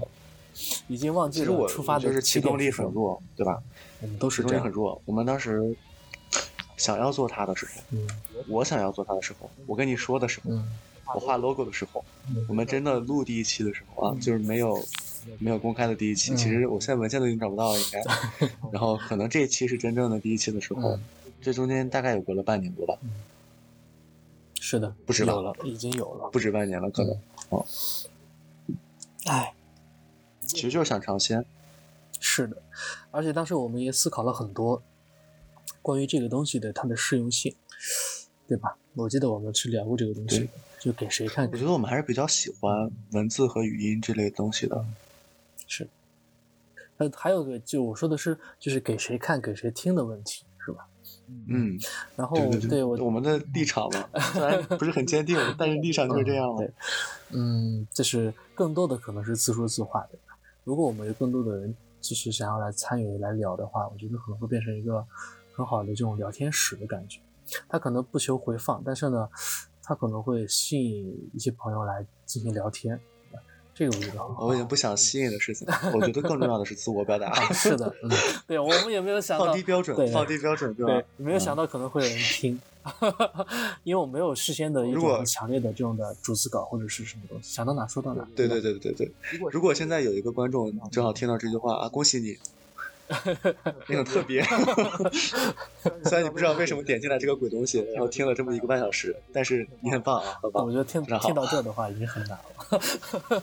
对，真的太难了。到底是谁这么闲，能够听一个半小时呢？可能是睡着的吧，刚睡着，然后一醒听到这句话，惊醒。我为什么听了一个半小时？好吧，那我们来聊一聊吧。二零二二年你有什么样的展望？二零二二年的展望，我想二零二二年的第一个展望很现实，嗯就是把这一期播客发出去。嗯可能想要做一些真正有一些有一些想法的是要找到自己的路。嗯其实人闲久了，会有一些痛苦的。嗯我也不是一个特别能，因为我现在也比较爱钱嘛，爱钱无罪，对吧？嗯然后我也会觉得要做一些事情，首先不做事情是很无聊的，是的，然后又比较爱钱。嗯我也有一点有一点被消费主义洗脑，但我最近在控制啊。嗯，其实我觉得以后可以每一期讨论一个消费主义的点，可以，因为不停有新的消费主义冒出来，对吧？现在这个时代，嗯，然后我觉得要找到一个自己会做并且能做好的事情，这可能二零二二年对我来说是很重要的一年吧。嗯因为如果这一年再做不了，当然也不是那么重要了，因为人生很长，可能在每一年都会有新的事情冒出来。比如我，其实让我做播客的人就是 C B V V 王小光，嗯我虽然没有听过他的一期播客啊，对不起，对不起，对不起，但是我没有听过他一期播客，我甚至是前天才听了我人生中第一期播客，嗯就是道长的那一期，啊今年的结束嗯结束的那一期，对吧？嗯我对播客这个东西就是有一种简单的喜爱，因为以前我是会听一些声音的东西，嗯以前可能它不叫播客，但是我我我很爱听。嗯我上学的时候，每天上学路上都会听这些东西，嗯对吧？我觉得当一个当你在做一些事情，当你在生活中走路的同时，耳边有一个人在给你灌输一些东西，不是灌输，就是交流一些东西的时候，你心你脑海中会有各种各样的火花冒出来。嗯就比如我们俩，我为什么想跟振宇做这个东西？因为我们总在聊天，嗯，是我们的的，高中很多晚上就通宵的聊，是的，就坐在一个 坐在一个马路牙子上，嗯是吧？无所谓在哪儿就聊，无所谓多冷是的，就聊天。可能其实聊天是一个很好的事情，很纯粹的事情。我想把它做做做一下，试一试。可能你聊完之后什么都忘了，但是你 对对对你聊 你聊天过程那种感觉会会存在。会留很久，就是因为我现在也会零零星星的冒出来一些。当我们在某一期、嗯某一个日期、某一个环境下聊某一件事情的时候，嗯，这个概念已经在你脑海中是的，记下来了。而且我是一个不太会主动思考的人，嗯我会愿意在聊天中获得一些新的想法。我希望大家也可以，可以可以听我们这些闲扯，会获得一些东西的。是的，我是感觉，是的，因为它毕竟不是你脑海中的声音，是的，嗯它会让你有一个可能新的视角。嗯，对，我我的希望是这样，当然你听着就打发一下时间也不好。我我我呢，我希望呢，我们未来一年的这个聊天就可以提高它的这样的这种密度，还有表达的流畅度。就是我们以后可以，就是就是因为我发现了，就好多播客它是提前就是有那种的很强的指向性的，嗯，他们有一种的那种的话题啊，甚至是有一种提纲，但我没有，所以我就希望在这一年的播客里面，我们互相我们两个人能够提高那种对话的那种的，就是就是感觉对是吧？就嗯啪啪啪啪啪，然后就这样可以让就是听的人呢，就是他可能也会嗯更愉悦对。更愉悦一些。嗯，我觉得就是，但其实我觉得也缺一个我们这样的市场，啊，真的吗？哦，缺一个我们这样的东西是吧？我感觉是吧？就很无聊的东西。好，嗯，改天马上上我们办个公司，好吧？办个文化公司 你不是有了一个小卖部啊，是吧？但这个叫叫百货公司对吧？其实差不多。呃不不能从不能从事文化事项一样的，只能从事这个日用品的经营那。我就非法做嘛，一样的。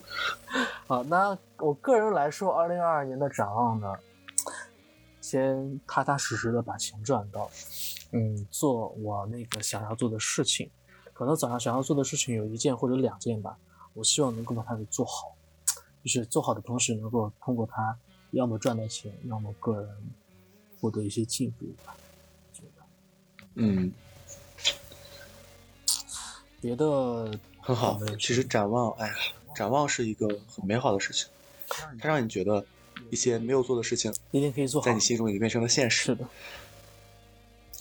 那最后一个问题吧，我们来说一下手机里的最近的五张截图。对，这个是一个个人的想法，嗯，我觉得可以分享一下。截图也不是照片，我们也可以分享一下照片。我想的最后一个环节是分享，断了吗 Hello，能听到我说话吗？Hello。？Hello，啊，刚才断掉了，刚才断掉了。哦，我知道为什么断掉了因为我切出去了。我要去找截图了。好我来看一下，一二三。那振宇分享吧，振宇分享截图吧。天哪！我要分享别的东西，定要一定要是最近五张吗？就大概分享一下，看看最近在干嘛。好我们以后可以把它变成一个固定的。行，我先说最近五张，然后我再挑另外的吧，好吧？我最近五张截图呢，第一张是我们刚才的，啊，不是，第一张是我学而思的跟家长联系的这个一个界面，我也不知道为什么就把它截图了，可能是想问个问题吧。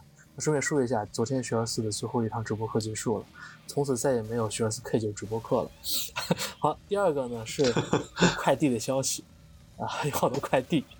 第三个呢是我朋友圈一个营业执照的办理，他说，自领取营业执照至领取营业执照之日起三十内必须开通税务，不要再说暂时没有经营就不用去税务报到，未按规定来的罚款两千到一万，全国统一，也别说是不是地区不一样呀。今年严整税收来找我吧，就是 让他帮忙给你办税。然后我问了一下，他好贵，然后我发现我也没有什么经营项目，所以我可以不用办。然后这第几张了？第三张、第四张、第四张吧，啊，第四第四张，第四张我也不知道为什么截了个朋友圈的图，三个人的啊，第一个是一个人的猫啊在打呼噜，第二个呢也是一个人的猫，叫它米老鼠，第三个是一个以前的同事，他好像考研考了很多年，然后呃然后呢考完研了嘛就发了消息，啊最后一个嗯是我工作上的知音楼跟我们的这个以前的管理人员一个聊天。因为最后一节课呢，要给学生发视频链接，不能直播了。问他怎么发链接，这就是我的 最近的五张截图。你说说你的吧。能听见吗？嗯，能听见，可以。啊，可以啊，可以那那就直接直接可以啊，我直接来吧。就是，诶，它变了，稍等啊，嗯，它变了。Hello，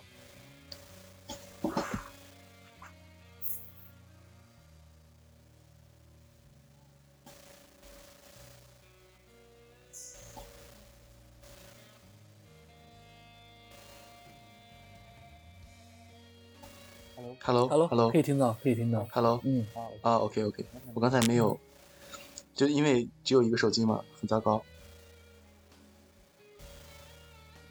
Hello 嗯，好，这次可以了。啊，这次真的可以了。嗯我最近的五张截图啊，嗯因为我现在有一个截图软件，嗯所以手滑会截一些东西，所以最近的一张是一张黑屏，就不算了啊，不算了哈。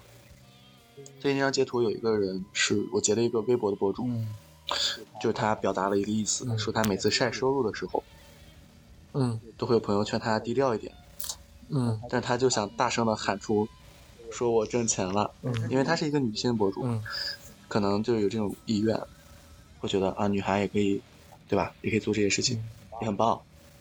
然后我觉得他这种自信很影响我，就截了一下这个图。嗯嗯，啊，非常好，我感觉是积极的暗示吧。第二第二张截图是一个很好笑的东西。嗯我们昨天点外卖的时候，有一个东西叫舌尖牛肉，是一个串儿，但是呢，它是我们所在的区牛肉三明治热销的第七名。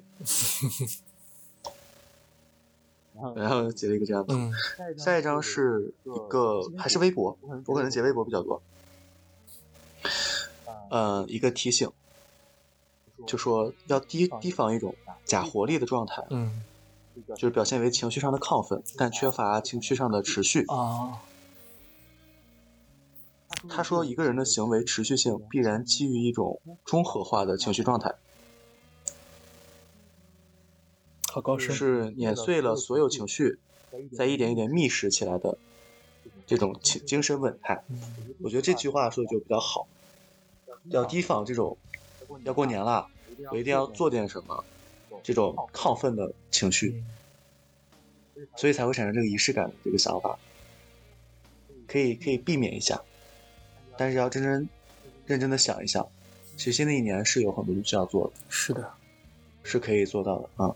这个这一点这条过去，下一条是下一条是也是微博，说拖延的原因之一是总把一项任务无限放大，最后觉得它没法处理嗯，很有道理。啊。一个一点感触啊，这是四个了吧？四个了，最后一个，最后一个是我截的和森宝，又是微博，全是微博的截图。就是跟大家分享一个激发灵感的小技巧，来自何森宝老师的技巧啊。如果你写不出东西，就给自己找一个正经任务，比嗯如一个你现在不完成，以后就会出问题的任务，然后在这个任务 deadline 结束之前，你就会灵这个灵感群文思泉涌，嗯大爆发，就就完了。我全在在写微博，我我以为我没有 花多少时间刷微博，但是我发现还是截了很多微博。嗯，哎呀，太惨，太糟糕了，太糟糕了。我我那个什么，我刚才忽然脑子里蹦出了一个念头，嗯，因为我的在听的时候，我的视线飘到我书架上的一本书，叫做《在美国钓鳟鱼》，所以呢，呃，我就 我就想到了钓鱼这个事情，因为今年我对钓鱼很感兴趣，所以呢，这个钓鱼，我就想未来一年的展望里面可能会有钓鱼，然后我就想到了钓鱼的时候不能浪费时间，我在想，钓鱼时候我能不能一边钓鱼一边做播客呢？嗯，其实可以所以，我去搜了一下，钓鱼的时候能不能说话？我发现钓的时候，有的时候是可以说话的。不能不能说太大声，是啊，吧？是的。好插插播一个，插播一个想法。OK，我刚才有个想法，就是你在喝酒的时候，嗯，然后我们可以小声的做一些，交流我我刚才我我我蹦出过这个念头，你知道吗？但只不过不是我去酒吧喝酒，而是我在家喝。对，刚才我在想，我可以直播给大家喝酒，因为我发现，就是好多现在直播那种东西的，我觉得就很无聊，很不想无聊一把，就是直播给大家喝酒，就这么倒这么喝。说到直播这个东西，我觉得看直播，很多人是想要找一个陪伴吧。是的，也不是，就单纯这个东西会吸引你，就是我就就是对对，当然是因为猎奇才会吸引你，但是，嗯，就以前我不知道，我会倾向于把一些东西变得更情绪化，给一个情绪化的解读。唉，whatever whatever，可以，直播喝酒是个很好的想法。你可以一边直播喝酒，一边跟我聊天，做播客这种，就变得很疯了。反正看看人在状态下会怎么样，其实是的，还是挺挺不错的感觉。嗯，最近我刚看了那个酒精计划，我觉得喝了酒之后人的状态确实会有影响。那那个电影很很好，很好，建议你看一下。对对对，建议你看一下。我看了你，看了，我看过了哦你看了哦，我给你推荐的吗啊？真的吗？是你，是你啊，呃，对对对，不过它也有危险的一面啊。后面我可以专门有一期聊聊酒精这个东西，嗯，这酒精这个东西吧，可以记一下，因为它会它会放大，记一下。OK，我先来敲键盘，记一下，我也记一下下期的这个这个东西。第二期酒精，我天呐，我们就在第一期开始第二期的这个 谋划了。我们就是比较亢奋了，缺乏情感的延续性，呃，其实还有这就是一个很好的例子。还有一个思路，我觉得就是去聊那个书籍也可以，就是聊看过的书籍，正好还可以督促你看书，对吧？嗯，就是文艺非常好文艺方面的。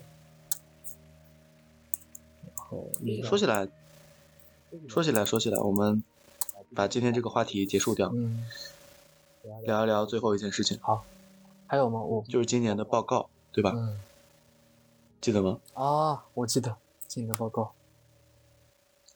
嗯，现在越来越多的这个 A P P 开始给我们出个人报告了，是吧？是的，我觉得这也是一个很好的增强粘性的过程。但实际上，除了你之外，没有人在乎你这一年干了什么，是的，但是你会很愿意把它分享出去。嗯就是 我记得大多数人在朋友圈分享网易云音乐，都有一个同样的心理。我有一个巨他妈好的嗯 音乐品味，对吧？是的，会有这样的想法的。是的，但是其实就是没有人几个人点赞也什么的。但其实这种还是挺好的，它帮你记录一些你在互联网上留存的时间，而且现在人基本上所有的时间都在互联网上，嗯，是的，我觉得这个还是蛮不错的。但是多多少少有点形式化，但是还是蛮不错的。嗯。这有什么好想要分享的东西吗？关于自己的年终总结，这个倒没有，但我发现今年，呃，一个比较特别的是，好多好多 A P P 出了那种可以自己选取那个文字当做是一个总结的，是组成一个诗的那种东西，对吧？嗯，我觉得这个 A P P 好像也在变得互动性更强一点点，因为其实你要是真的让这个报告来当做是你的生活的一个体现的话，其实也没有那么的准确。即便是你听听还有不同的听法呢，你听过了和你听到的东西是不一样的。那还有就是你可能在不同的 A P P 上都会有一些足迹，可能有些东西还不是你看的，别人还用了你账号呢，所以就是它会有各种的可能性。但是这个 A P P 它的这个倾向是让你觉得这个 A P P 就是你自己，它是它是你生活的一面，它代表了你的生活的一面，对吧？嗯，所以这件事儿也就只有那个 A P P 能做出来，对吧？对，是的。只有那个 A P P 能做出来，不知道来年还能还有没有那个 A P P 哦？这个 A P P 肯定还在。我们在说什么？这是一个很大的 A P P，好吗？啊把它搞得好像一个很很小的啊，东西。是的，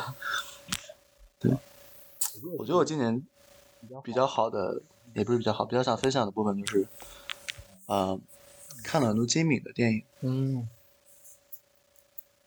然后在豆瓣上拿到了那个金敏的徽章，嗯很开心。但是精品电影肯定不会再只看一遍，我觉得我现在我之前的人生中没有一部电影是看过两遍的，哦天呐，但我在今年可能有点老了，想要去重复看一些之前看过的电影，这是一个很好的开始。再咀嚼一些新的新的味道，对，不错。然后今年的图书，我在豆瓣上标的图书，嗯，总共有一百二十三本，一个小小的巧合非。常丰非常丰盛的战果。是的，一百二十三本中间有一半都是漫画，也很好，因为每一每一册都是 单独的。五十多本也挺好的，五十多本也很好，五六十本也很好。嗯，今年呢，我电影的话，主要看的比较多的就是，呃，那个科恩兄弟的，他们两个人都是拍美国的电影的。我想这可能也是跟我看的书是有关系的。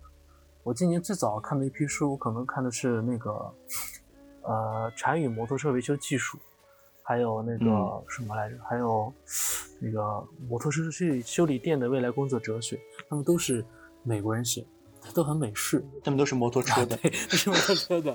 然后为什么我一开后来看看这个呢？是因为之前我看了嗯一个诗人叫叫什么来着，我竟然忘了他了。叫摩托车。不是，那个诗人叫，哎呀，我忘了，也是一个美国诗人啊，斯斯奈德。他呢是大嗯学文学毕业，后来走到山林里面，受到了那种的禅宗的影响，然后走入山林，过了隐居的生活，然后才看了参与摩托车维修技术，才看了那个什么，看了那个摩托车店，然后才对摩托车产生兴趣。然后后来呢，我再看了那个呃平原上的城市，天下骏马，就是那个也是一个美国人写西部片儿的那种的。然后我也看了一个骑士的那种的小说，然后穿插着看了美国的这个电影，所以我就这一年跟美国的这些东西也比较有缘，就可能它会吸引我去从一个点开始出发，我就会去寻找跟它相关的一些东西，然后我对美国他们这种的西部的生活，还有那种的他所说的参与摩托车维修技术这样的生活，就是走得更近一点点。所以今年主要是产生了一种连接，对对吧？今年主要是做了这个东西，别的都没什么东西。其实一年一件事也挺好的。总结下来，这一年也很简单，在人生的长路中，就感觉这一个里程碑就是嗯简单的写下了一句话：我今年跟摩托车和美国结缘，也很好。它可能会改变我的生活。嗯，很好，那我们看吧，我们看接下来会变成什么样吧。哦，对，今年还有一个非常重要的一个改变，什么？我都要准备结尾了，快说吧，拜 说吧，说吧。拜刘洋所赐，我学会了科学上网，这对我是绝对有一个非常大的影响的。啊，这话也不能说了，截掉吧。截掉吧，截掉吧，截掉吧。好，嗯，好，结语吧，这样啊，有什么结语呢？没有吧？我不想留太多结语，因为我想下期很快见。十二个小时，抱有这样的念想，所以就不要说太多了。我们在今年，这有什么想说的吗？我们在今年 还有十二个小时将要结束的时候，录完了我们半年前的一个想法，总算没有来的太迟。嗯嗯，是的。接下来，哦，这还得益于振宇今天睡过头，为什么得益于我睡过头？要不然就十三四个小时。啊，那倒是的。嗯，好，估计未来几天我们就会见面了，会重新再聊一聊。不要有这么大的热情，大概就一个星期一周吧一个月，两个月什么的。是的，如果聊得太多，可能都会也可能会有些倦怠啊。其实根本就不会有人听到这一段，然后，哎，但没关系啊，心态很好。新年快乐！我的感觉是，嗯你说吧，新年快乐，你先说吧，你先说。新年快乐，新年快乐。你先说吧。我们现在要去做一些琐碎的事情，比如注册账号啊，是的，对吧？登录这些东西什么的。然后新年快乐，结束了。下午我要去一趟学而思还我的设备，正式离开学而思。今天下午是的，确实是一个很好的结束，而且不错不错。明天我也刚好生日。哎，真好！我一周后我也刚好生日。说实话，其实这个生日我早就过了，只是是阴历，但是现在我都开始过阳历了，阳历可能更好，更更更方便记我一直没有记住过自己的阴历手。记起来。一月七号是吧？哎，怀疑今天我，等会儿，等一下，今年的阴历是不是比阳历早？是每年都早？都早，每年都早。哦，那我妈应该把我生日忘了。我妈去年还给我发了生日快乐，今年好像忘了。你自己买个蛋糕吧，好吧？